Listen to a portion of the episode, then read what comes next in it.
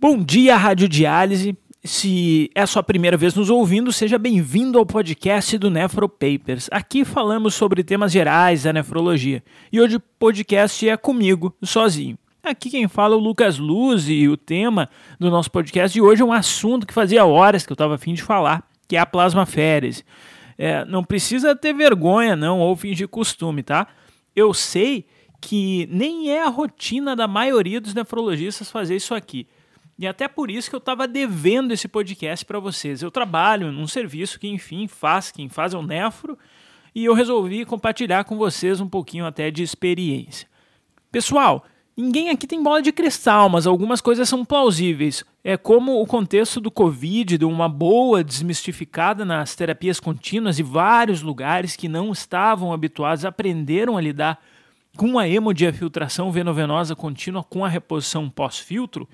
E isso também acaba encurtando a distância para que os serviços de nefrologia que trabalham com agudos e dominam essa técnica aprendam a plasmaférese. Tem duas formas de plasmaférese. Uma envolve centrifugação e essa eu não domino e eu não vou falar para vocês coisa que eu não sei, viu, pessoal? Não gosto disso. E a outra é através do filtro e é nessa que eu vou focar a conversa. Para pôr todo mundo no mesmo papel, é, vamos revisar algumas definições aí básicas. Tá? A aférese é o processo de separar o sangue e remover ou manipular um componente que pode é, ser celular ou plasmático e depois devolver ele para o paciente. Muitas vezes, geralmente, eu tenho também uma reposição. Quando uma aférese tem uma finalidade terapêutica, nós vamos dar o nome então de aférese terapêutica. Tá, Lucas, isso é meio óbvio, tá? Eu sei. É, mas presta atenção que sem esses conceitos iniciais depois vai ficar meio difícil. Quando retiramos células, é citaférese. E quando a ideia é retirada de plasma, é que vem a nossa querida plasmaférese, que é o nosso assunto de hoje. Então, já dentro do mundo da plasmaférese, nós temos duas formas. Uma forma é o plasma é filtrado e depois dessa primeira filtração ele sofre uma segunda filtração ou uma absorção. E pessoal, lembra que a absorção não é a absorção e depois ele retorna para o sangue. E a outra, que é até mais comum, nós temos a troca do plasma. Ou seja, retiramos é, o plasma e é restituído então um volume equivalente aí, ou semelhante de uma solução de reposição que geralmente vai ser um coloide. É, pessoal, o coloide que vamos repor vai depender da indicação. E os dois principais vão ser o plasma fresco congelado, ou seja, eu retiro o plasma é, do paciente e devolvo o plasma fresco, ou então é uma solução albuminada, tá? é, que é geralmente de 3 ou 4 ou 5%. Que eu tiro o plasma e então eu vou repor a albumina. A solução de 5% ela é bastante falada na literatura. Aqui no Brasil a gente costuma fazer mais a clássica com 4%. Bem, pessoal, então sabendo o, o que é a férese, citaférese, plasmaférese e plasma é, perfusão, a gente pode seguir adiante. É, gente, para ser benéfica, para ter algum sentido, a plasmaférese deve ser usada justamente naquelas situações que o plasma tenha alguma substância problema, tá? É uma substância deletéria que seja conhecida e que nós podemos remover mais rapidamente do que a sua taxa de produção para tentar reverter ou então diminuir alguma é, situação clínica. E aí, geralmente, nós estamos falando dos quadros autoimunes. Tá, e aí pode ser vários. Tem, tem quadro reumatológico, hematológico, neurológico, nefrológico e assim por diante. Pessoal, se ainda não caiu a ficha, eu explico que o fundamento prático da plasmaférese é reduzir a carga plasmática de uma substância tóxica, que ou seja muito grande para sair na diálise, porque senão era só dialisar, né? ou seja, é, ou esteja altamente ligada à proteína, tá? E é óbvio que também a gente tem que tentar evitar a produção dessa toxina aí, né? É, sei lá eu, dependendo da indicação com imunossupressor, citotóxico e assim por diante. Então, é, é uma terapia que tenta aí tirar alguma substância tóxica. É, tem algumas vezes que só tirar fora a substância problema, seja um imunocomplexo, um mediador inflamatório, uma enzima, não resolve. E a gente também tem que repor um plasma normal para substituir uma falta, uma carência de uma substância específica. E aí, o caso mais clássico é na púrpura trombocitopênica trombótica, a nossa famosa PTT. Nela, precisamos infundir lá uma grande quantidade de plasma, em 20, 5, é, 30 ml por quilo. Bom, pessoal, 30 ml por quilo num cara de 70 kg é 2.100 ml de plasma fresco para corrigir aí a carência da Adams 13. E aí, pessoal, a gente vai entrando devagarinho nas indicações. A plasmaférese vai ter um papel importante, fundamental para o tratamento de várias doenças com anticorpos agressivos e que necessitam aí é, da rápida retirada do sangue. Então, são situações que precisamos não apenas parar a formação dos anticorpos, mas literalmente alar, com perdão da expressão, e tirar eles com a mão, quer dizer, nesse caso com o nosso filtro. É, vai ter alguma outra situação mais grave de toxicidade corporal, como mesmo na insuficiência hepática que se aguarda para um transplante de urgência, situação que às vezes o pessoal indica plasmaférese prolongada com altos volumes, e aí nós estamos falando de 8 a 12 litros e que a reposição é às vezes precisa ser feita com plasma fresco também. Hoje em dia, tem um documento que facilita muito a revisão no dia a dia e as recomendações da plasmaférese. A gente tem uma Sociedade Americana de Aférese, cuja clica é o ASFA. E ela publica um consenso muito bacana, que tem até recomendações ali sobre a prescrição. Uma afirmativa comum e até maldosa em relação ao plasmaférese é que é uma terapia aguardando uma doença. é, até por isso, é, nós temos que ser bastante criterioso. Tá? É, o próprio documento da ASFA acaba categorizando as indicações é, de 1 a 4, sendo que 1 é uma terapia padrão ali, aceitável como primeira linha de tratamento, e 4 quando a plasmaférese é considerado uma terapia ineficaz ou prejudicial. E é por lá que anda a sepse hoje em dia, viu, pessoal? Beleza, Lucas. E quem precisa de plasmaférese? É, bem, é óbvio que tudo é individualização, mas entre as principais causas aí é miastenia graves, polineuropatias desmielinizantes, e aí é, também estamos falando do nosso querido Guillain-Barré, neuromielite ótica, microangiopatia trombóticas, incluindo PTT e, e CHU, é, por fator, é, por antifator H, para proteinemias com síndrome de hiperviscosidade e também a famosa gesto pós-transplante, glomerulosclerose segmental e focal, recorrente depois do transplante renal. Essas são algumas indicações. Para prescrever a terapia, é, nós temos que ter uma noção mínima sobre três fatores que determinam a plausibilidade da terapia de remoção por plasmaférese. É, eu vou listar eles, eu vou pedir para prestar bastante atenção, porque são fundamentos básicos, tá? É, o primeiro é o volume de distribuição, que tem que ser predominantemente plasmático, é óbvio, né, pessoal? É, tu não vai tentar fazer é, aférese de substância que não está no vaso, pelo amor de Deus. Depois, número dois é uma meia-vida longa. Ora, é lógico que se a substância vai desaparecer por conta própria, ninguém precisa da tua terapia para retirar. E por último, o, o terceiro é, é a possibilidade do rebote, tá, pessoal? Então, baseado nesses três é que nós vamos definir até a periodicidade da terapia. Uma forma de facilitar o raciocínio é comparar com as substâncias que nós dominamos na diálise. Por exemplo, é, a gente sabe que é fácil dialisar potássio, duas horinhas ali, é de uma diálise intermitente, geralmente a gente tira o paciente da urgência. Em compensação, o fósforo alto é mais difícil de manejar. O número e a frequência dos procedimentos também vão depender da natureza da substância.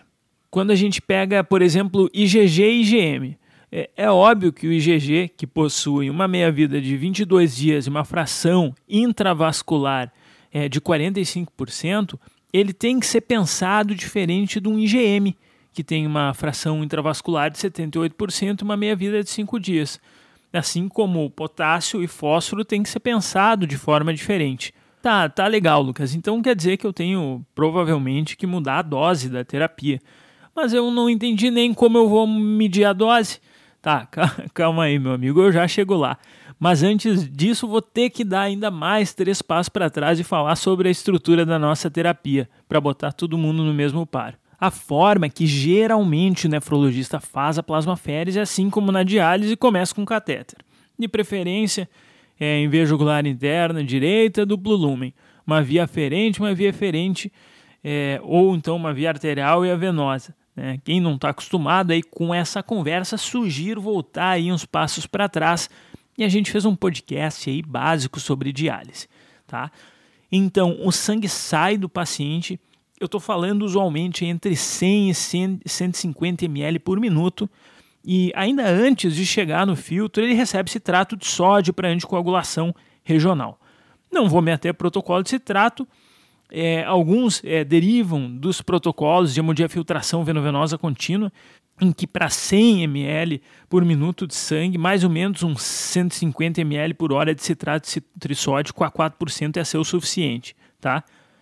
Se a gente aumenta em 50% o fluxo de sangue, é, a gente pode ter que aumentar em 50% o fluxo de citrato. Lembrar que o citrato vai quelar lá o cálcio, então ele vai depender do volume de sangue que passa ali pelo filtro. Lembra que eu uso o citrato para quelar o cálcio com o mesmo racional das terapias contínuas. Então, é, conceitualmente, o alvo do cálcio pós-iônico também é menor que 0,35, 0,4 milimol por litro.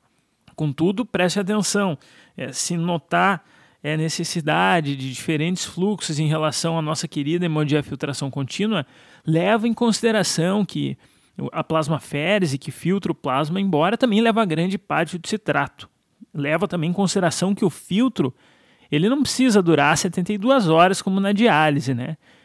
Se o paciente puder receber heparina ou tiver alguma contraindicação ao citrato, que não são muitas, pode ser optado por uma anticoagulação sistêmica ao invés da regional. Tá legal, pessoal. Então, já que o sangue veio do paciente, já está anticoagulado, ele vai chegar no filtro. É, quanto, quanto aos materiais dos filtros, nós temos no mercado brasileiro Vários dos principais materiais são o polietileno, polipropileno, as poliésterosulfonas e as polissulfonas. E as possíveis reações aos filtros dependem dos materiais, assim como na diálise. A grande diferença vai ser o tamanho do poro. Galera, se, os filtros, se nos filtros de diálise nós temos ali um poro que vai ter que ser menor que 60 kilodaltons ou 1000 daltons, aqui é, nos plasmafiltros nós vamos ter poros muito, muito, muito, muito maiores que vão poupar basicamente a massa e plaqueta. E isso que por um fenômeno aí, boa parte das plaquetas vão embora também, hein? É, considerando que não vamos fazer ultrafiltração associada, que até dá para tirar um pouco, dá para prescrever a terapia com, com alguma ultrafiltração, nós vamos lidar com algumas variáveis que são um pouquinho diferentes das hemodiafiltrações. Tanto na diálise quanto na plasmaférese, estamos preocupados com a composição de reposição. Na diálise, o nosso foco é no equilíbrio eletrolítico e por isso os cálculos que fazemos vão girar em torno aí da relação do bicarbonato, do sódio, do potássio e assim por diante. Enquanto que na plasmaférese, de acordo com a patologia que nós vamos definir, se a reposição será em plasma fresco ou em solução abominada. Em compensação, é, em relação ao que eu vou chamar de, abre aspas, dose, enquanto na diálise vamos estar tá mirando ali nos 30, 25 ml quilo hora, aqui a conta é um pouquinho diferente, é em volumes plasmáticos. Lucas, eu não entendi foi nada. Tá bem, vem comigo então. É, o que o guia da ASFA sugere na maioria das vezes, é trocar o volume plasmático inteiro do paciente ou uma vez e meio o volume plasmático. Isso acontece tendo em consideração a fração intravascular da molécula e até o refilling dela. Por exemplo, na IgG, na imunoglobulina G, com um volume plasmático trocado, ou seja, um volume inteiro plasmático trocado do sujeito, a remoção é estimada em 63%, enquanto é com um volume e meio plasmático, ou seja, uma vez e meio volume do sujeito, é, o que a gente espera que seja removido é 78%. É, então tem uma diferença aí importante na remoção das substâncias em relação à quantidade, a quantos volumes plasmáticos a gente prescreve. A fórmula mais simplificada para a gente chegar nesse volume plasmático aí é a de Kaplan. E antes que o seguidor malandro aí do Nefropapers me corrija, eu sei que ela não leva em consideração sexualidade, tá bem, pessoal? Mas a fórmula é o seguinte: é 0,065 vezes o peso, é, e esse valor é, que tu obter, tu multiplica por 1 menos hematócrito. Lembrar que 1 menos hematócrito é a proporção plasmática. Né? Então, é, lembra que o, se o cara tem anemia, se o paciente tem anemia, o plasma ele tem maior proporção do sangue em relação ao hematócrito. Por isso, esse 1 menos hematócrito. É isso aí, claro, eu não vou te obrigar a lembrar, mas, mas dá uma olhada antes da prescrição, porque é uma, uma parte bem importante, viu? E as variáveis, outras variáveis clássicas são a taxa de remoção de plasma, que geralmente a gente conta em ml por minuto, e o volume de troca, que é em ml por hora. Inclusive, notem que eles são até meio que a mesma coisa.